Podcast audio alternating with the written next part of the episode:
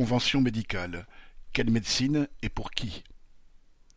Après quatre mois de négociations, les syndicats de médecins libéraux ont dit non aux augmentations de tarifs proposées par le gouvernement via l'assurance maladie et aux conditions d'exercice qui vont avec. Tous les cinq ans, la convention médicale, le contrat entre l'assurance maladie et les syndicats qui définit les règles de l'exercice libéral de la médecine et de la rémunération des médecins, est renégocié. Depuis des années, la négociation s'inscrit dans le contexte de la pénurie de médecins et les discussions portent essentiellement sur ce qui définit toute la société. Le prix, c'est-à-dire ici le tarif des consultations. C'est une convention qui, en 1980, avait instauré deux secteurs. Le secteur 1 pour les médecins qui respectent les tarifs servant de base au remboursement par la sécurité sociale et à qui, en échange, les caisses financent leur assurance maladie et vieillesse et le secteur 2 pour ceux ayant choisi de pratiquer des tarifs différents mais qui financent eux-mêmes leurs propres assurances.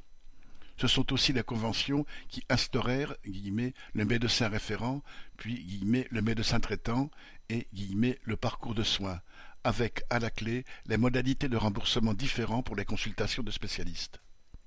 Cette année, le ministre de la Santé propose soit une augmentation de 1,50€ du tarif de la consultation, le portant de 25 à 26,50€ pour les généralistes, de 30 à 31,50€ pour les spécialistes, soit de la porter à 30 euros, 35 euros pour les spécialistes.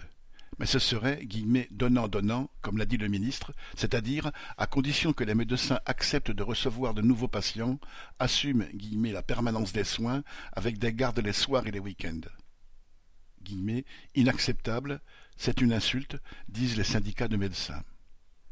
Certes, il y a médecins et médecins. Nombre de généralistes exercent avec des horaires et des conditions de travail difficiles en campagne ou dans les grandes villes.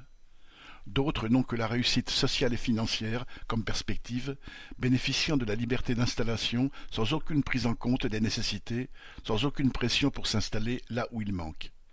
C'est la rançon de l'exercice de la médecine libérale dans laquelle l'appât du gain peut prendre le pas sur le choix et la volonté de soigner. Outre la pénurie de médecins, c'est tout le système de santé qui est malade. Il souffre des mesures d'économie prises depuis des dizaines d'années par tous les gouvernements. Elles ont entraîné la fermeture d'abord des dispensaires, puis des maternités et des hôpitaux, au point que pour le plus grand nombre, se soigner ressort d'un véritable parcours du combattant qui oblige parfois à y renoncer. Aujourd'hui, les personnels et toute la population devraient bénéficier de toutes les avancées scientifiques et techniques sans le souci permanent de la rentabilité financière, alors que celle-ci est fondamentalement contradictoire avec l'impératif de la santé. Sophie Gargan